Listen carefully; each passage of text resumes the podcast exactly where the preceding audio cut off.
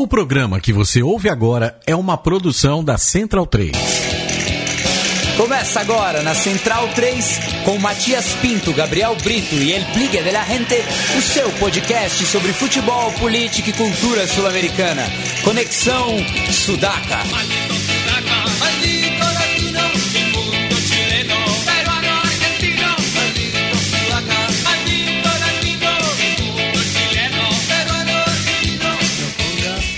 Buenas ouvintes da Central 3, está começando mais um Conexão Sudaca, el podcast de la gente, ocupando e resistindo na sua placa de áudio. Eu sou Matias Pinto e como sempre estou ao lado dos meus camaradas, hoje apenas o Gabriel Brito, o guerrilheiro da informação. Tudo bom, Gabriel? Tudo ótimo, Matias. Salve todos os sudacas e centralinos aí, firme e forte para mais um programa. Ainda que quase as, ainda que a sós aqui no estúdio, sempre com o ânimo em alta. Isso, e no programa de hoje estabeleceremos contato com Quito, capital do Equador, aonde fala conosco o Décio Machado, ele que é sociólogo e consultor político, já que os equatorianos é, irão às urnas nesse final de semana para decidir quem será o seu próximo mandatário. Tudo bom, Décio? Tudo bom, muito obrigado pela invitação, companheiros. É, oi, Décio, aqui é o Gabriel falando. Então, vou pedir para você primeiro se apresentar para o nosso ouvinte, né? Que dá para é, já adiantando um pouco, você tem alguma familiaridade com o, por, o português. Então, queria que você dissesse para a gente você, qual é a sua nacionalidade, de onde, é, onde, onde, onde você é e um pouquinho da sua trajetória mesmo. Ah, Bom, eu sou filho de imigrantes espanhóis no Brasil, né? E então eu sou nascido realmente na cidade de São Paulo, sou paulista. O que acontece é que meus pais voltaram quando eu era ainda muito pequeno para a Espanha e é, digamos que eu me eu cresci, me eduquei na Espanha e depois é, levo muito tempo por temas de internacionalismo é, trabalhando na América Latina, mas não no Brasil, senão em outros países de fala hispana, né? De fala espanhola, né? E bom, é, depois dessa breve introdução e queria que você comentasse o panorama geral aí das eleições desse domingo, né? Começando com aquilo que está mais candente aí. Qual que é o cenário eleitoral do, do Equador, os principais as principais candidaturas e tendências de resultados? Sim. Bom, a coisa aqui no, no Equador está quente, né? Porque realmente, claro, temos as primeiras eleições eh, presidenciais destes últimos 10 anos e meio que, que, que onde não vai estar na célula de votação o, pre, o, o, que ha, o que ha sido presidente durante estas últimas décadas, né? Que é o, o economista Rafael Correa, né? Então, eh, isto é uma novidade, significa que o país está, digamos, de alguma forma, numa, imerso numa trans, transição é, hacia outra coisa, né? Se ganhar, incluso se ganhasse é, o partido governamental, que é a Aliança País, o partido que, de, que, que preside o presidente Correa, é, é, incluso isso significaria também uma transição, porque é difícil pensar no Equador é, com, sem o Correa é, como presidente agora mesmo para gente mais jovem, para gente que não conheceu outras coisas anteriores e assim. Então, vamos, a coisa está nessa disputa eleitoral. Eh, parece que agora mesmo eh, o que dizem as, as, as empresas que faz eh, estudos demoscópicos é que eh, são deus de opinião, né? é que as intenções de voto são, favor, são favoráveis, maioritárias para o partido de governo, mas está tem uma, uma dúvida eh, com respeito a se vamos a ter segunda volta ou, só, ou tudo vai ficar eh, digamos eh, eh, resolvido na, na, na, primeira volta eh, a legislação do país para que a gente compreenda bem é que você pode ganhar aqui eh, com maioria absoluta ou seja, com 51% eh, dos votos ou tem que ganhar com 40% de votos e 10, 10 pontos percentuais de diferença com o segundo candidato. Isso é o que se está na disputa neste momento. Se o partido Aliança País, o partido é, governamental é capaz de conseguir esse 40% e ter esse resultado de 10 pontos de diferença. Essa, essa é a disputa neste momento. É, Décio, eu queria que você comentasse um pouco sobre justamente o, o, os anos anteriores à, à, à Revolução é, Cidadana, né? como o, o Rafael Correia apresenta o seu, os seus 10 anos de governo. Né? Eu queria, é, já que o, o, Equador é um país que passou por muita turbulência política, né? principalmente no final dos anos 90. Sim, assim é. O Equador é um país que não tinha estabilidade política antes da presidência do Rafael Correa desde o ano 97. Quer dizer com isso que era uma década de inestabilidade. Nenhum, nenhum presidente eh, dos anteriores presidentes da República tinha terminado seu mandato. Eh, os presidentes que eram eh, electos eh, constitucionalmente eram, eh, eram derrotados por eh, mobilizações populares eh, eh, encabeçadas fundamentalmente um movimento indígena e também por, na última fase dessa década, por mobilizações cidadãs. Não?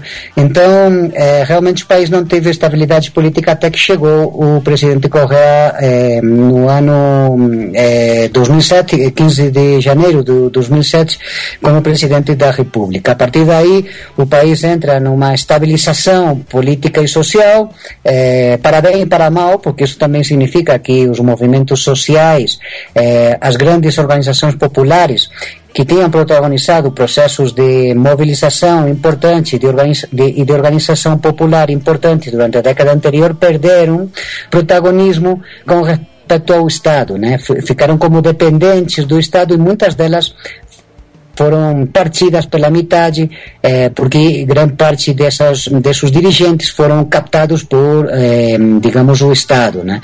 Então, nesse sentido, é para bom e para mal, mas é verdade que o presidente Correa, o, o período do presidente Correa é um período de, de estabilidade política no país e, de, digamos, tem dois momentos diferentes. Para ser breve com isto, tem um momento que é de, de bonança econômica, o que o país eh, vive eh, principalmente da exportação de, de óleo cru, de petróleo.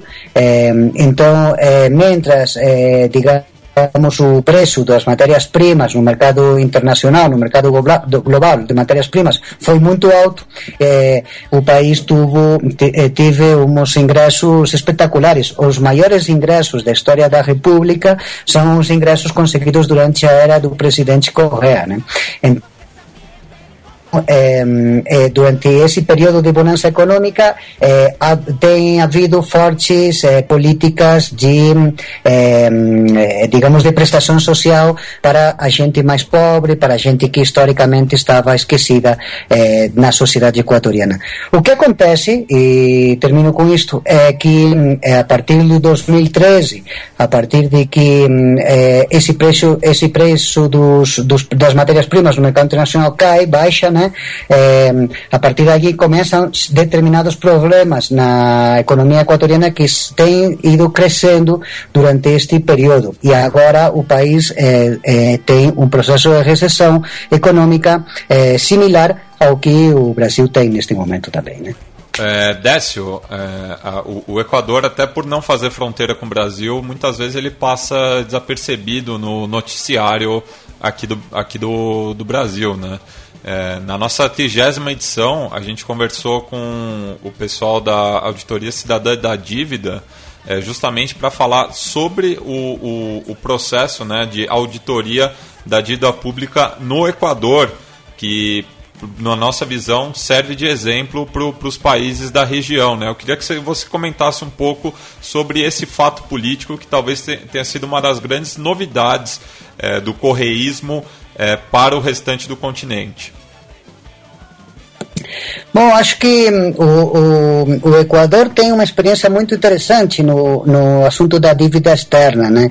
O ano 2009, é, aqui se montou uma comissão é, independente autônoma do governo para eh, estudar, analisar eh, a, a, toda a lógica que tinha derivado de uma dívida muito forte com as instituições de Bretton Woods, eh, com o FMI e com o Banco Mundial. Né?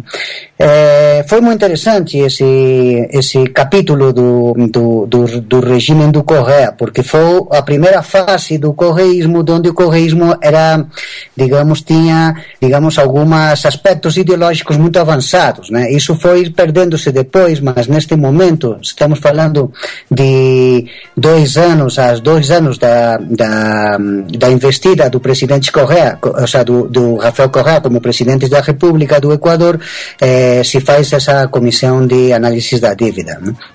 E o resultado dessa comissão foi que grande parte da dívida equatoriana era é, ilegal e ilegítima. Né? E o presidente, se bem não atendeu o conjunto de todo o análise da deuda, se fez, digamos, se é, fez uma moratória como pago da deuda e eh, qualificou uma parte da, da dívida eh, eh, externa como ilegítima. Não toda que a comissão tenha falado, tenha analisado, mas ao menos sim uma parte importante. Isto significou que um, o país eh, entrou, digamos, numa espécie de, de default, não? Eh, com respeito às instituições de Bretton Woods, mas era um, um, default político, não era um default por incapacidade de poder pagar, senão era um default, um default político. Não? Então, eh, o resumo desta história é que em dois meses eh, os acreedores eh, que tinham comprado a deuda equatoriana, eh, que é todo um sistema de especulação no mercado internacional de compra de, de, de dívida, eh, eh, eh, negociaram individualmente com o governo equatoriano. Isso significou que em dois meses a dívida eh, foi recomprada pelo governo equatoriano, mas foi recomprada à baixa. Isso significou que a dívida externa que tinha o Equador baixou em dois meses 35%, eh, digamos, seu valor nos mercados internacionais. Isso foi uma, jogada eh, de engenharia financeira por parte do Equador basado num critério político que foi eh, definir essa, essa dívida como uma dívida ilegítima, imoral e ilegal, né? Então você diria que esse foi o grande segredo aí para no, no, do, do investimento público em saúde e educação que a gente tem algumas informações que realmente se incrementou muito o investimento nessas estruturas. Então você diria que foi esse um, um dos grandes caminhos, além do, da bonança econômica que todo o continente viveu e, e compartilhou desse momento da, positivo das commodities e do comércio com a China e com tudo mais, como todo mundo já está cansado de saber, foi por aí e não através de uma mudança mais paradigmática nas estruturas da sociedade e da economia que o correísmo conseguiu financiar suas políticas públicas.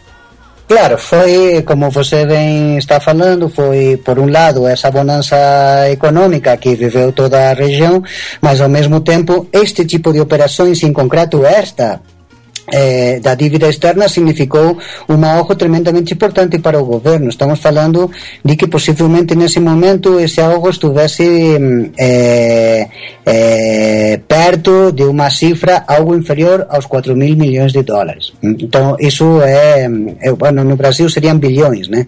Eh, isso é, é, uma quantidade muito importante para um país como o Equador, que estamos falando de um dos países mais pequenos do, da, da Sul-América, né? Sim, agora só voltando para a eleição, qual que é o, existe uma oposição ao, ao Correia é, à direita, né, conservadora, que faz tempo que não governa o país, e uma oposição à esquerda que até começou no, é, no o processo da chamada Revolução Cidadã ao lado do governo, mas que agora se encontra mais como oposição. Como é que é? Como é que você pode explicar para o brasileiro aí que está escutando a gente a, a, como é o, os grupos de oposição, como eles se dividem, qual o perfil deles?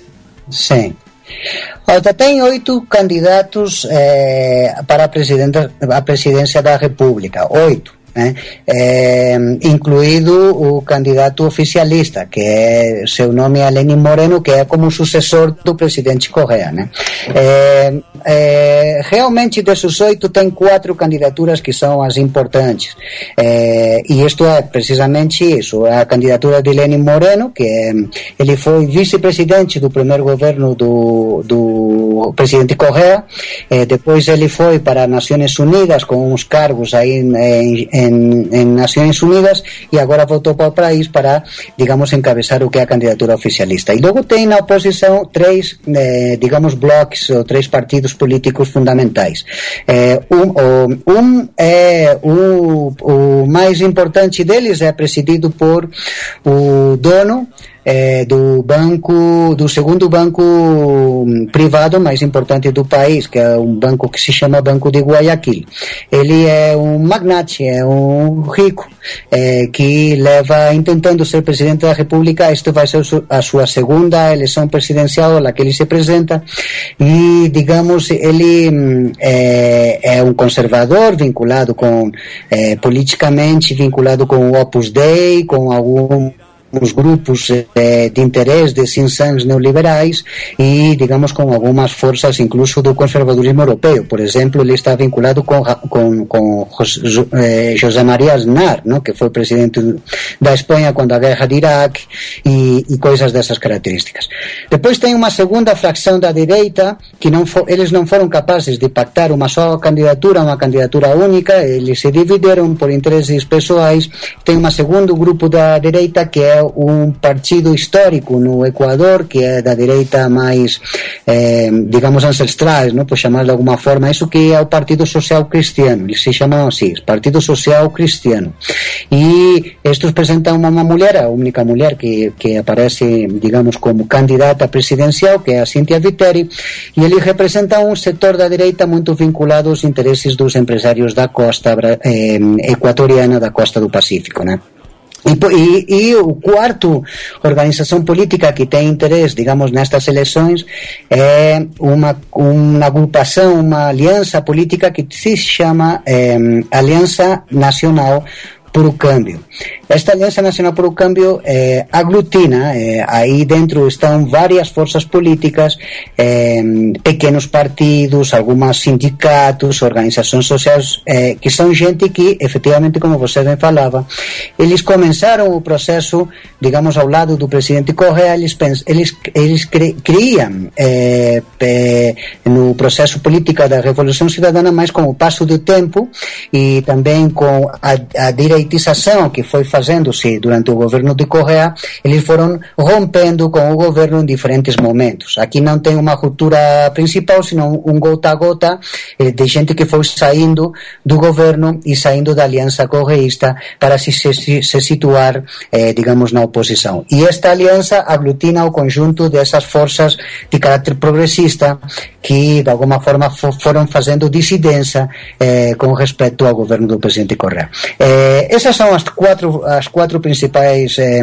partidos políticos e neste mesmo ordem que eu estou falando é como as, en, as os, os, os, as empresas de estudos de opinião estão dando um pouco protagonismo eh, político para eles. A primeira força política que tendria mais eh, intenção de voto seria a Aliança País, a governamental, Depois estas duas forças conservadoras que estão divididas e en cuarto lugar, aí pertinho tamén nas intenções de votos aparecería este grupo que sería como polo progresista que rompeu com o correísmo durante este período, né? É, Décio, é justamente essa a, a próxima pergunta que eu queria fazer, já que em 2016 a comunidade internacional se viu surpreendida em pelo menos é, três consultas populares, né? O Brexit, o referendo na Colômbia e a eleição nos Estados Unidos, justamente por, pelas é, pesquisas apontarem uma coisa e as urnas de, de dizerem outra. É, nesse aspecto, eu queria que você comentasse como que, que a, as redes sociais, né, a internet está pautando a eleição no Equador, já que o Rafael Correia também é um dos chefes de Estado mais ativos é, dentro da, da, da, rede mundial de computadores. Né? Ele está sempre expressando a opinião dele. Ele até uma vez ganhou um, uma, uma, uma, pesquisa, ele, acho que ele era o, o terceiro chefe de Estado que mais usava o Twitter no mundo. Enfim, é, o, ele, ele é bastante presente nesse debate virtual. Sim, é assim, sim. Ele gosta muito de manejar Twitter e, e, e efetivamente, e ele, apesar de que não é candidato, é, porque nesta ocasião, como falávamos anteriormente, ele não é candidato, é, digamos que se pode falar assim é, é, entre, entre amigos é, o cara não pode estar quieto, né? Então ele está aí permanentemente intervindo, é, digamos, no processo eleitoral, né? É, efetivamente que tem anécdotas ou casos assim bem curiosos, né? Por exemplo, no, no o, o, o, candidato do, da Aliança País está falando numa entrevista em televisão e ao mesmo tempo o presidente Correa, ou desde o Palácio Presidencial, ou desde sua casa está manejando o Twitter como se a entrevista fosse com ele, né? Tem este tipo de coisas assim que tem que ver também com estes processos onde os líderes, eh, digamos, têm tanto carisma e ao mesmo tempo tanto poder eh, sobre sua sobre a sua pessoa, ou seja, sobre eles pessoalmente, né? Mas mas digamos que para aclarar isto de, da situação do Equador, há um dado que é muito importante e é que eh, nunca, desde a volta da democracia no país, no ano 79, depois da ditadura dos anos 70 que teve o Equador, eh, desde a volta da democracia, em nenhuma eleição até agora, é, tinha, tinha o porcentagem de indecisos, de gente que não tem decidido a que partido político, a que candidato vai votar, como tem neste momento. E esse é um dado muito importante. É, que eu, eu acho que tem que ter é, que tem que temos que ter presente para o que possa o que possa acontecer o domingo é, no Equador Estamos falando de que tem como 25% do, dos eleitores, da gente que tem direito a voto, é, que não tem decidido a quem vai votar. E isso significa que o mesmo domingo, diante da, da, da caixinha, onde um tem que pôr aí a cédula de votação, a gente vai decidir muitas coisas. Vai haver gente que vai decidir, é dizer, que é melhor o, o, o conhecido que o que, o que vem para se conhecer, que se vai gente que vai decidir que já, já está bom de governo do Correia, que eles já levam 10 anos, que é hora de cambiar, de cambiar e por outro governo com independência de qual é, é a sensibilidade política desse governo. E isso é umas coisas que está jogando a direita. A direita está pensando em no voto útil. Não sei se isso se fala assim em português. Aqui se chama voto útil ao voto do segundo adversário que com independência da sensibilidade política que ele represente, a gente vota por ele eh, digamos, para cambiar o governo, eh, aunque, ele não aunque a gente não se sente identificada com o seu programa político. Isto pode acontecer com um sector dos indecisos no Equador e isso pode cambiar as perspectivas ou os estudos de intenção de voto que agora mesmo têm as pesquisadoras. Isso é uma coisa, e a segunda é o tema das redes que você estava falando. Muito rapidamente, estas são as eleições do Equador donde maior mais, mais importância eh, estão tendo as redes sociais eh, neste momento. Eh, digamos, é um espaço democrático.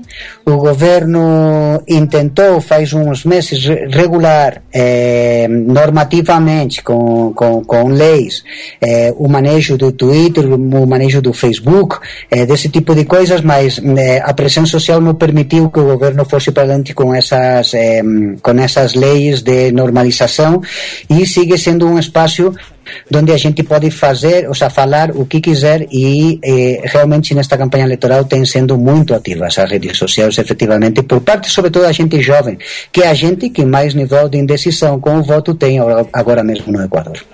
É, Décio, você escreveu um texto que eu até traduzi e publiquei no Correio da Cidadania, falando de que qualquer que seja o vencedor dessa eleição, haverá sim uma, um chamado ajuste fiscal, né? E isso é muito mal visto pelos setores progressistas de esquerda, pelos movimentos sociais, quer dizer, por todos aqueles que de alguma maneira ajudaram nesse processo aí que manteve por 10 anos o Correia no poder. Por que que teria esse ajuste fiscal e o, quais são as razões que obrigariam o governo, qualquer que fosse, a aplicar ele, tal como né, vários vizinhos aqui do continente têm aplicado também o que tem sido um remédio bem amargo aí na vida das populações.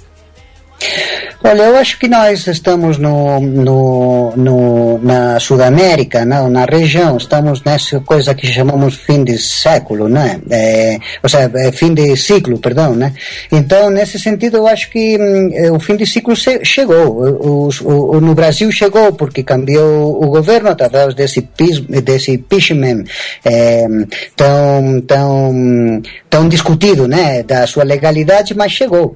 E chegou na através através da, de um processo de, de eleições e no Equador, com independência de que possa ganhar o partido de governo, também chegou, porque as políticas eh, que teve o governo do presidente Correa num primeiro momento mudaram e já não são as mesmas. Agora mesmo, para falar assim nestes términos, eh, o, o, governo está tentando privatizar as mesmas empresas que o próprio governo eh, salvou eh, da privatização durante o primeiro período do governo. As mesmas empresas que o governo saneou economicamente, eh, que recuperou que fortaleceu eh, empresas de serviço público, a linha aérea eh, nacional, empresas, megaprojetos hidráulicos que o próprio governo tem feito durante este período, agora mesmo estão no mercado, estão vendo como eles veem vendem porque não têm dinheiro depois da, da caída dos preços das matérias-primas no mercado internacional. Então, estamos encontrando com que o próprio governo, que eh, fez uma política pública para salvar as empresas públicas ou as empresas nacionais do Estado, agora quer eh, privatizar essas mesmas empresas. Isso, entre outras tantas coisas mais, né? Eh, precariedade, ou seja, eh, flexibilização laboral, eh, enfim, diferentes coisas que antes não tenha feito o correísmo e que tem feito nestes últimos três anos. Então eu acho que eh, eh, pessoalmente eu penso que o fim de ciclo, de, de ciclo progressista também chegou ao Equador mm, eh, mais lá que, que, que, o resultado eleitoral do domingo. Isso que, te, que acontece agora? Acontece que Antes, quando falávamos da dívida externa, o país baixou essa dívida externa notavelmente no ano 2009. Agora mesmo, essa dívida externa, com respeito ao produto interior bruto, tem um porcentagem similar ao que tinha durante o governo neoliberal. O governo, durante estes três anos, tem feito uma agressiva política de, de eh, como, não sei como se diz, de endeudamento, não? Eh, em português, ou seja, de é, Décio, eu, eu, eu, queria que você falasse um pouco também sobre é, o, o papel do Equador como mediador né, do, do governo colombiano com o Exército de Liberação Nacional, é, já que as negociações estão sendo realizadas é, na capital equatoriana. Bom, eu acho que aí há um apartado muito importante. O Equador é um país que tem apostado forte com o tema da, da integração regional e, digamos, ele tem uma política ativa dentro do mundo da região, né? da região sul-americana. Né? É, é um país pequeno, seu sua capacidade de incidência é pequena, não é o caso do Brasil, não é o caso da Argentina, não é o caso de outros países da América Latina, mas, mas, mas é um país que tem uma, uma, digamos, uma política ativa com respeito ao tema da integração nacional. Dentro dessa política ativa, o país se ofereceu para eh, ser o espaço onde eh, se pudesse, eh, digamos, fazer os diálogos com o um, Exército de Liberação Nacional o, L, o ELN no, do, da Colômbia nesse processo de paz que está vivendo Colômbia neste momento. E, bom, eu acho que isso é um caso importante. As, as, as negociações começaram recentemente, não são públicas, eh, quero dizer com isso de que as mesas se montam no Equador, eh, mas os meios de comunicação não estão na negociação, eles fazem as, eh, digamos, as, os comentários de prensa depois das negociações, então não sabemos realmente como vai isso, mas entendemos de que é importante esse processo e, em todo caso, começou no Equador a ronda, mas eles vão viajar, essas mesas de negociação vão estar girando por diferentes países da América Latina, vão chegar para o Brasil também em algum momento, e eles voltam para fechar toda a negociação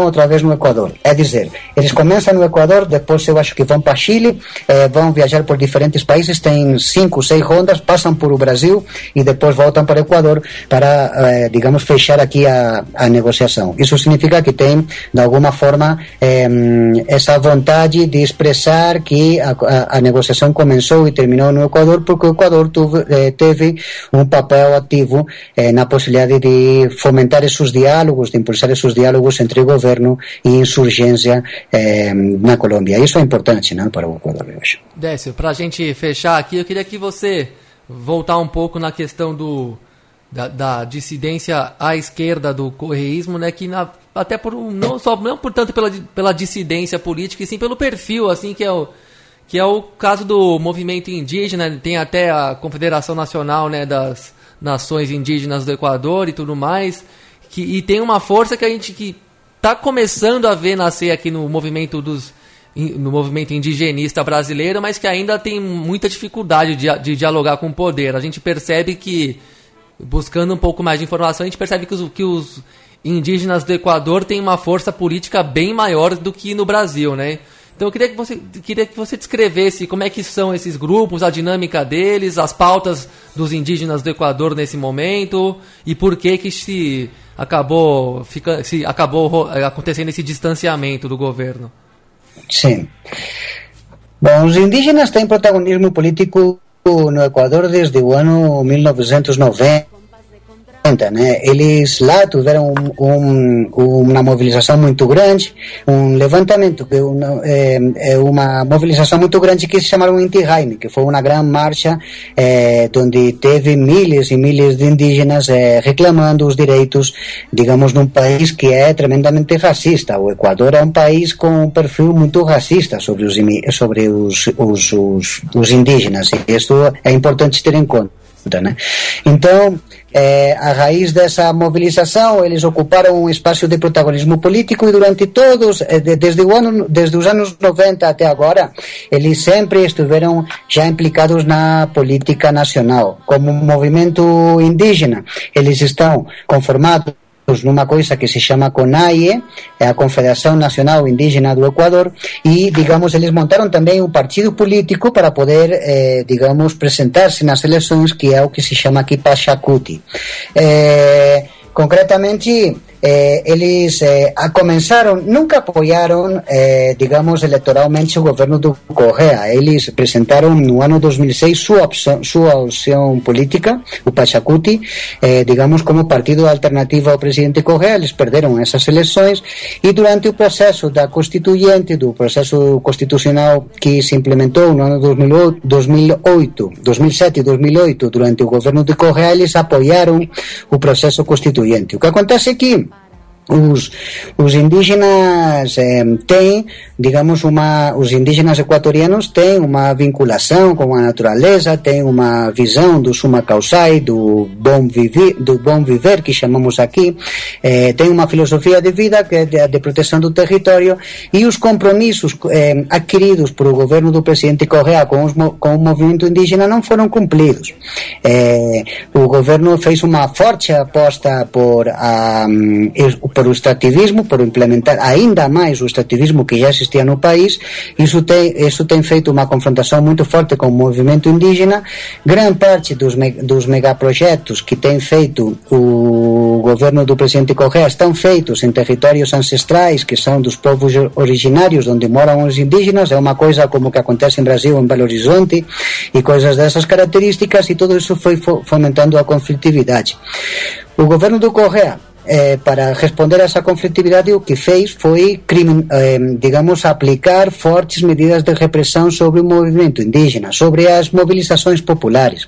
Então, a mesma coisa que o Brasil viveu em maio e junho de 2013, o, o, Equador viveu não protagonizado por jovens urbanos, sino protagonizado por movimento indígena em territórios rurais.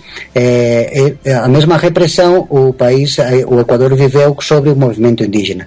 Isso significa para terminar, que agora mesmo você tem aproximadamente mais de 200 líderes locais indígenas com processos jurídicos abertos nos tribunais de justiça equatorianos eh, por o mero por, por, por, por o feito de defender os direitos da, da população indígena ou dos territórios que estão afetados por esse ativismo e isso tem feito uma forte confrontação com o regime eh, não somente dos movimentos indígenas sino dos movimentos sociais em geral os movimentos de mulheres também têm confrontação com o governo de Correia os movimentos ambientalistas tamén ten confrontación co movimento de Correa e, digamos, algúns sectores de jovens eh, tamén ten grandes confrontacións co movimento de Correa. Entón, o, o que acontece é que ten unha disputa entre Estado e movimentos sociais e iso ten feito que, en este caso, os indígenas tengan, teñan agora mesmo unha posición moito forte de oposição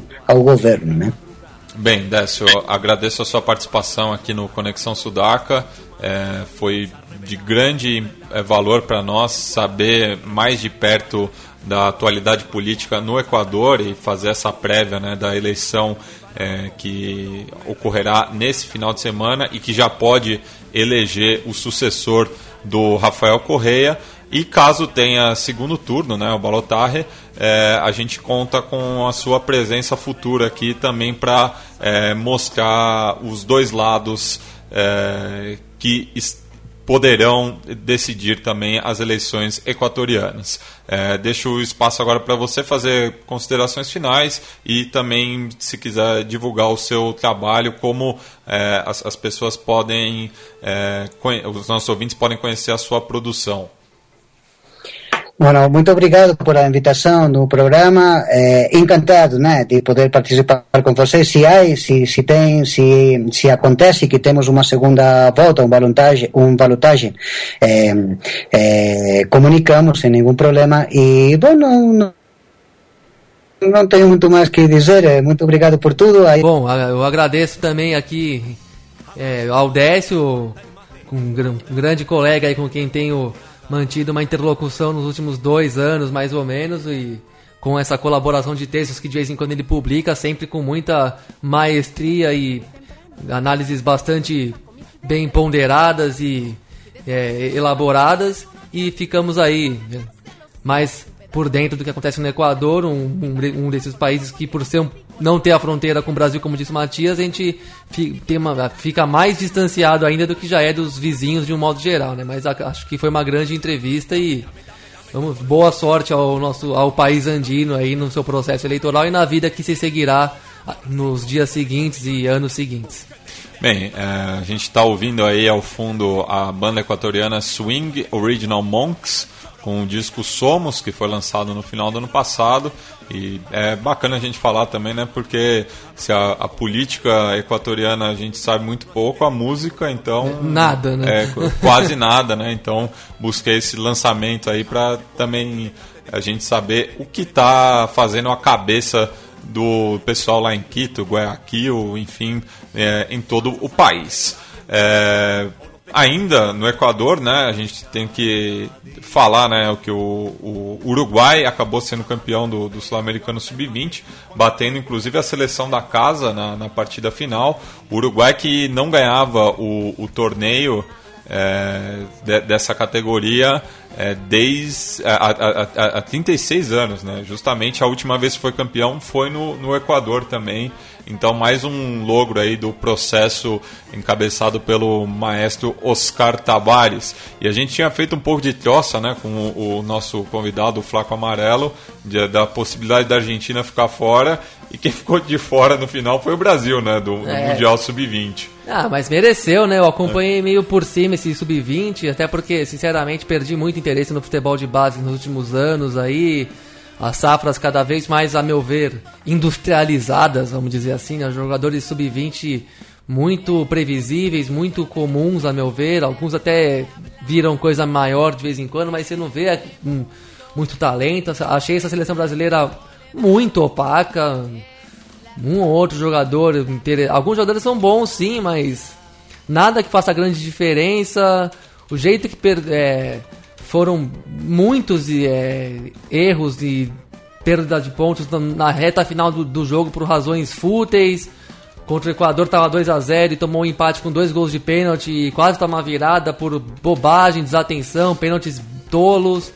Contra A Venezuela só ganhou de 1 a 0 A Venezuela, que inclusive surpreendeu e foi muito bem. Mas a Venezuela que deu um cacete no Uruguai, que foi campeão, inclusive. É, né? a, a única derrota do Uruguai no, no hexagonal final foi justamente contra a Implacável Vinotinto. 3 a 0 E. Mas porque tem que ser ao Uruguai, né? É. Não, não dá pra ser campeão com uma rodada de antecedência. Tem que ser campeão jogando com o time da casa. é, Tendo que segurar as pontas. é.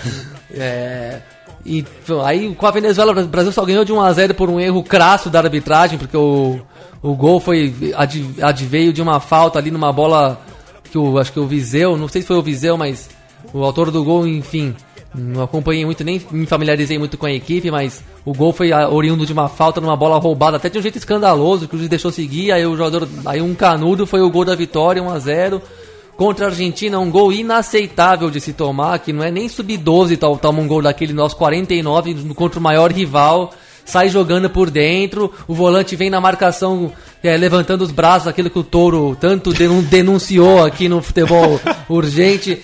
A marcação que não quer encostar, que não pode fazer a falta, pode fazer a falta. Não é antijogo, é sobrevivência. O último minuto do. Você não vai jogar futebol no último, aos 48 do segundo tempo. Aos, 40, aos 48 do segundo tempo, você vai acabar com o jogo, não importa como.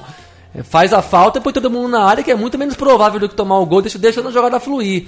E, e ainda é, contra o Uruguai, o time tomando tomou dois cartões vermelhos de um jeito meio inexplicável, tomou a virada, a virada num gol bizarro de bi- bicão pra área meio que no- nos acréscimos.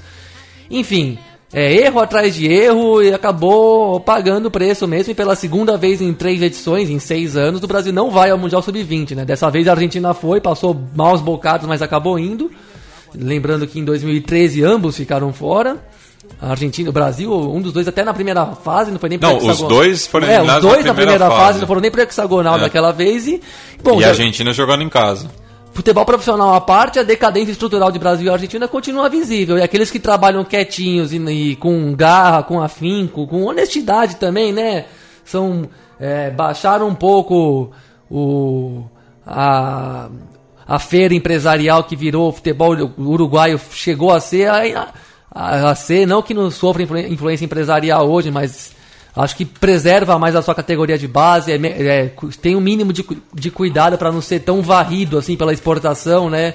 É exportado o jogador, mas num momento mais ou menos pensado, em condições vantajosas para o clube formador. E, e não é essa farra que é o Brasil que o cara sai e o time que forma não ganha um centavo. E isso vale para o Equador também, que me, a- e até a Venezuela, que a gente não pode falar porque não acompanha mesmo a Venezuela, mas jogou mais bola que o Brasil nesse sul-americano, né? E, bom, e são o Equador e o Uruguai destaco aí que tem feito um bom trabalho, não de hoje, e colheram os frutos. O Equador o Uruguai, um pouco que eu vi, gostei do futebol, mesmo tecnicamente. E destacamos mais uma vez né, o Nicolas de la Cruz, talvez o grande, o grande talento individual desse sul-americano. Ele que é jogador do Liverpool, lá do, do bairro de Belvedere, é, adversário do Fluminense na Copa Sul-Americana, mas que provavelmente joga os seus últimos meses no, no futebol local, se não for transferido para um dos dois grandes do futebol uruguaio, que passa por uma, é, uma grave crise entre a, o sindicato dos jogadores e a Tenfield, que é a, a- detentora dos direitos de transmissão. E a gente em breve vai falar sobre isso no Conexão Sudaca, com mais uma participação do Agostinho Lucas, é, o nosso jogador militante, nosso contato lá é, da, da luta é, dos futebolistas uruguaios. É, antes de passar para Libertadores, só mandar um saludo para o Célio Bruns, nosso ouvinte lá de Brusque, que está feliz da vida com a classificação do Bruscão à próxima fase da Copa do Brasil, na qual vai enfrentar o teu Corinthians, né, Gabriel? É isso aí, um grande saludo pro Célio. Eu até escrevi um texto pro blog dos Timoneiros a respeito do jogo do Brusque contra o Remo. E inte- interessante acompanhar a trajetória do quadricolor ali do Vale do Itajaí, né? E agradeço o convite do Celhão aí pra fazer a visita na, na quarta de cinzas. É que vai ser difícil dar esse cambal na patroa em pleno carnaval, né? Seria praticamente um, uma- uma- um ato mágico da minha parte conseguir aparecer aí. Mas vontade não falta, até torci pro Brusque por causa disso mesmo, porque dá pra alimentar um pouquinho de chance de, ta- de pegar um bonde e se mandar pro, pro, pra Santa Catarina. Mas talvez, se não, mas se não for eu, talvez tenha um, um enviado especial aqui da nossa turma, de todas as maneiras. E bom, então, um grande abraço pro nosso querido ouvinte, que como sempre tem as portas abertas aqui em São Paulo.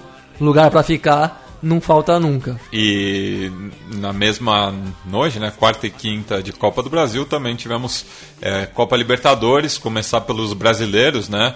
É, o Atlético Paranaense recebeu o surpreendente Deportivo Capiatá. Ah, é, Só interromper, desculpa. Matias, mas destacar o lateral esquerdo do Remo, né? O Tsunami, né? Eu tô sentindo falta desses nomes de Não, jogador o, aí teve o, futebol. o volante do, do Fast de Manaus, o boneco de Olinda. que, que baita apelido, viu? É, mas falar né, da, da- do empate do Furacão com o Deportivo Capiatá. é, o Atlético começou ganhando com um gol de falta do Felipe Gedós. Os paraguaios viraram, é, chegaram ao empate né, no final do primeiro tempo e viraram no começo da etapa complementar. O G2 novamente colocou é, o, o Atlético Paranaense é, em- empatando o, o jogo. O Pablo Felipe virou, mas no finalzinho o Gonçalves, que já tinha feito o segundo gol dos paraguaios, é, deu números finais da partida 3 a 3 um, um jogo muito movimentado, né, Gabriel? Bastante Muito interessante. movimentado, interessante, eu não consegui acom- acompanhei mais assim, né, no, no pós-jogo e no dia seguinte. Bom, pude notar que o Atlético Paranaense deu uma rejuvenescida no time, até porque é impressionante a média de idade do, do, do Capiatá, né? 32.7, né? Quase 33 anos, muitos veteranos e muitos muito jogador que, para quem acompanha, é conhecido aí da, de velhas batalhas libertadoras o que dá uma casca grossa pro time que, desde que ganhou do Boca da Bomboneira na Copa Sul-Americana de 2015, é, mostrou, mostra que é um time que não, se, não tem medo de jogo fora de casa, né? O que é totalmente inusitado para um time pequeno, até com uma história breve de, de menos de 10 anos, mas que manda bem fora de casa, né? E a, e, bom, e a experiência explica, né? São jogadores acostumados a, né, a, a, jogar, a jogar partidas de relevo aí pelo continente. Tô, muita gente com história aí pelo Libertar, pelo Cerro, pelo Olímpia, pelo eh, enfim, tem uma história fora em outros clubes de fora do país. Enquanto que o Atlético recuou o, o Lúcio Gonzalez para volante, que é uma que eu acho interessante para quem tem a idade dele, é uma posição que parece que é, mas não é, às vezes é menos desgastante porque você joga mais livre da marcação pesada. E o, tirou, saiu do time o Carlos Alberto, o G2 recuperou a titularidade, o que era uma, que era uma necessidade total, assim, é um ótimo jogador que ainda vai dar, vai dar, acredito que vai dar o que falar, e o grafite na frente, né? Agora, impressionante a tragédia da bola aérea do Atlético Paranaense. Tomar os dois gols de jogadinha combinada de lançamento por um pau que termina no, segundo, no, no pau no poste oposto, de típico en- ensaio de time bem treinado. E, o- e o terceiro gol de escanteio no, aos 44, uma desatenção lastimável, né? Fez o gol do, fez o 3 a 2 aos 40 e foi tomar um gol de escanteio onde a marcação estava totalmente desconectada ali da, dos, dos adversários no, no minuto final, um, um resultado que não tem como não ser muito frustrante para o time paranaense, mas tá tudo aberto ainda, né? Só que vai ter que vai, vai ter que meter bola na rede lá. Outro confronto brasiguaio, né? Foi a vitória do Botafogo sobre o Olímpia por 1 a 0 com mais uma boa intervenção do, do Rodrigo Pimpão, ele que vem sendo o destaque do- da estrela solitária nessa pré-Libertadores. É, e assim co- como o confronto do Atlético Paranaense e do Capiatá, vai tudo aberto para Assunção, né?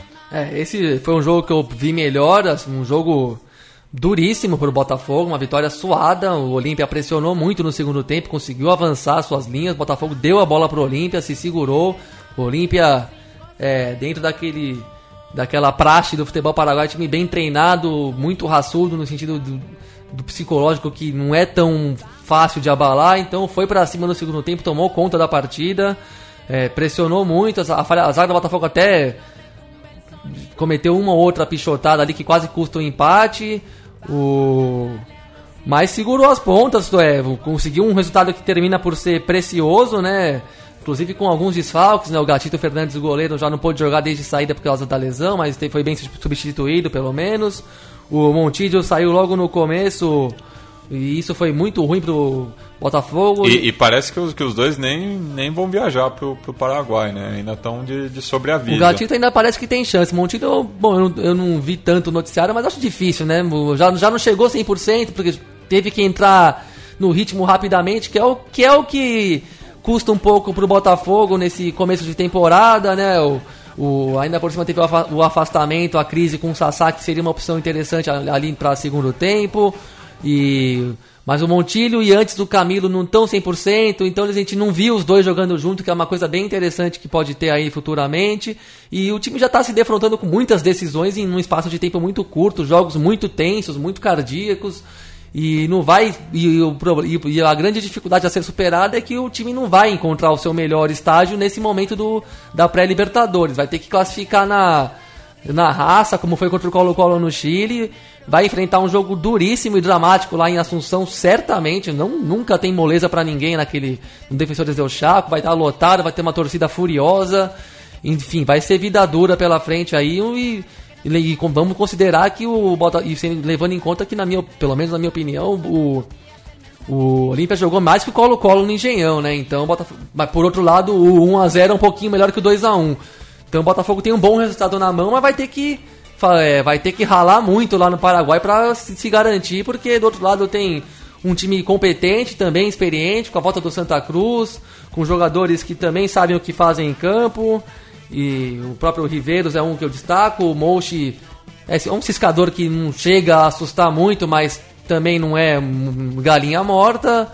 E o, como o experientíssimo Santa Cruz, né, que, como eu disse, é uma arma para segundo tempo interessante, fez um gol decisivo, fez o gol da classificação contra o Del Valle na, no outro mata-mata. Enfim, jogão pela frente. Aí esse é o jogo que eu vou querer ver. é, certamente aí de todos os de- dos quatro confrontos aí, acho que esse é o mais legal mesmo. Do decano do futebol paraguaio, a gente fala agora do decano do futebol tucumano, o Atlético Tucumã, que foi nosso homenageado do programa passado.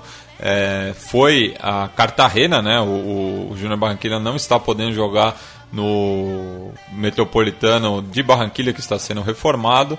Então está fazendo as vezes de local no Olímpico Jaime Moron León, é, ali também no, no Caribe colombiano. É, um jogo também muito duro, muito apertado, né? E numa boa jogada é, coletiva, o Aponsá fez o único gol do jogo, que é, é- é o mesmo caso do Botafogo, né? Uma, uma vantagem é, não muito confortável, mas pelo menos também não tomou o gol em casa, né? Que, que, que pode significar uma vantagem daí para o adversário. É, esse é um jogo que eu só pude. Eu acompanhei só o segundo tempo, por tava, tava vendo o Brusque contra o Remo.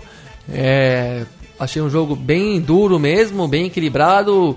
Pelo que o segundo tempo que eu vi, o Júnior se- conseguiu se soltar um pouco, mas acho que também paga um pouco do preço da- de não ter a sua, a sua torcida tão perto, né? O jogo ali no estádio de Olímpico de Cartagena de, Cartagena de Índias, que é perto de Barranquilha, mas não é a cidade do time, né?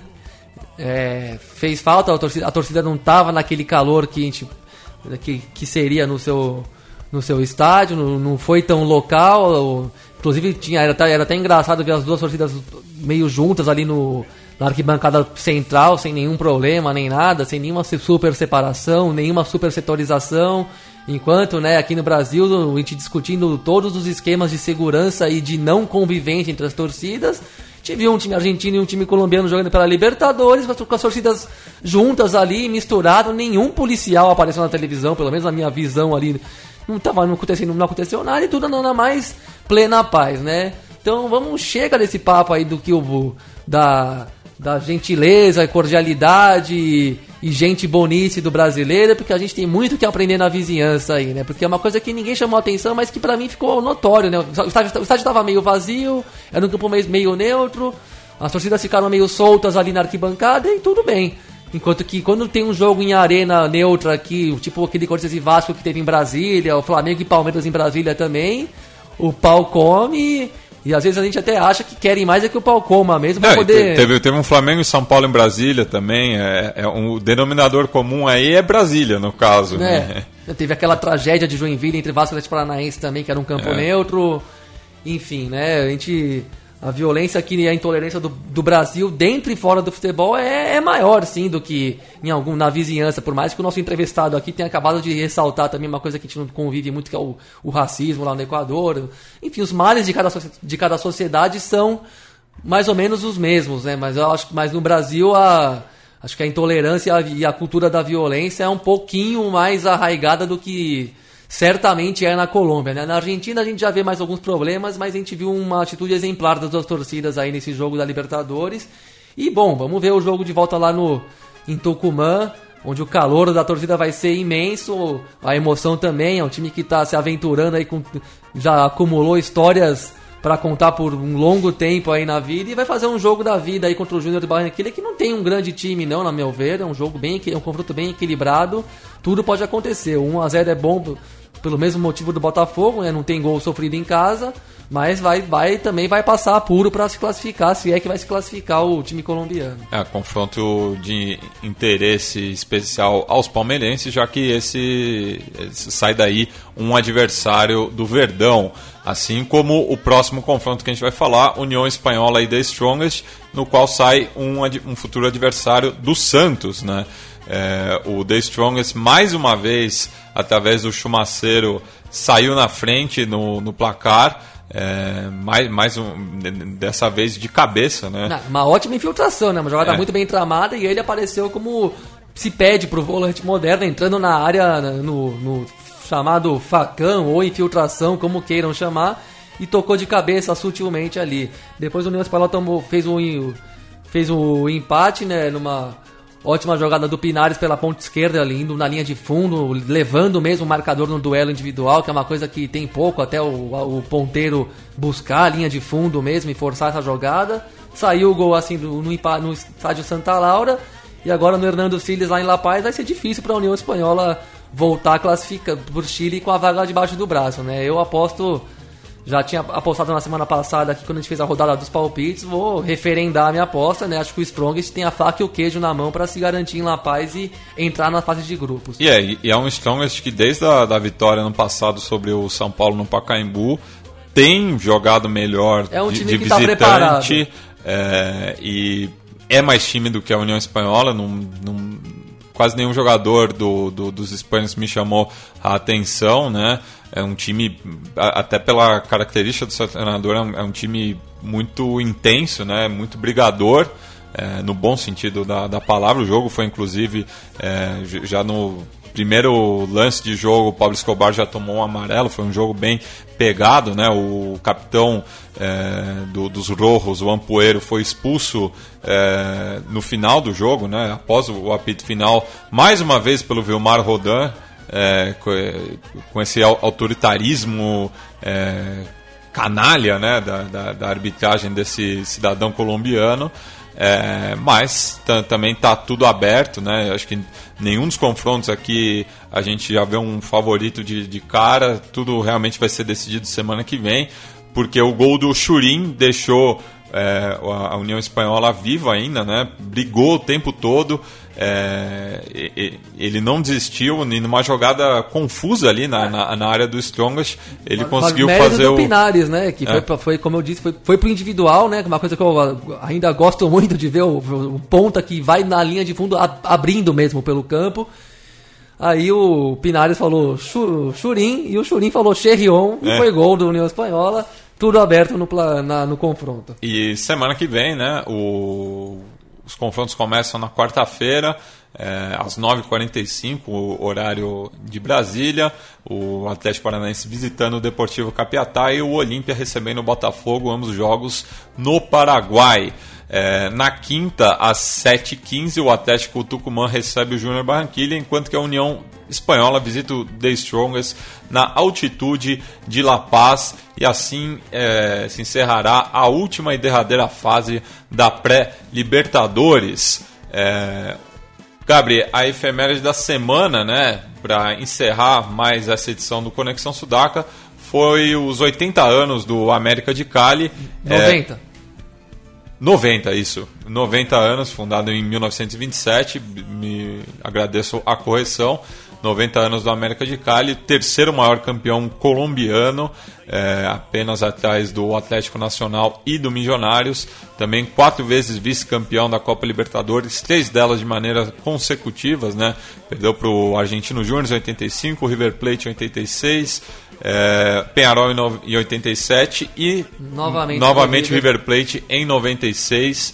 É, mais um- uma equipe muito tradicional. E já que Cali é, é a capital da salsa na Colômbia, a gente vai terminar com o Willy Garcia, um dos maiores nomes de- desse ritmo, cantando Se Acabou La Guachafita, música que foi lançada ano passado, justamente para dizer um basta a B, já que o clube ficou Cinco longuíssimas cinco temporadas. temporadas ali no. E é um time que tá de estádio novo também, o América de Cali. Não, é o Deportivo. É o Deportivo que construiu, né? Faz uns 10 anos Construiu. já. E o, o Pascoal América segue Guerreiro. jogando no Pascoal Guerreiro. Sim, uma linda festa na vitória de sábado com que marcou a festa dos 90 anos contra o próprio Júnior Barranquilha, né? Sim. 3 a 1 o destaque total para o Christian Borja Martinez, não confundir, não, Christian Martinez Borja, aliás, É. centroavante, goleador também, que fez o hat-trick, mas não confundir com aquele que já deixou o Nacional de Medellín e vai jogar pelo Palmeiras.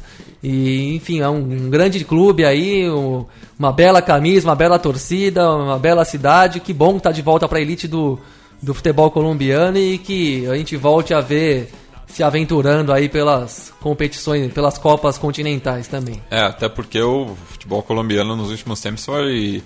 é, viu muitos clubes emergentes tomando protagonismo. A né? concorrência lá tá razoável. É, o La Equidad, o Envigado, o Patriotas de Boyacá, que inclusive foi o, o clube que rebaixou a América de Cali na promoção, mas faz falta uma camisa de peso como a do América nas competições Deportivo continentais. do Pereira, Também. o O Pasto.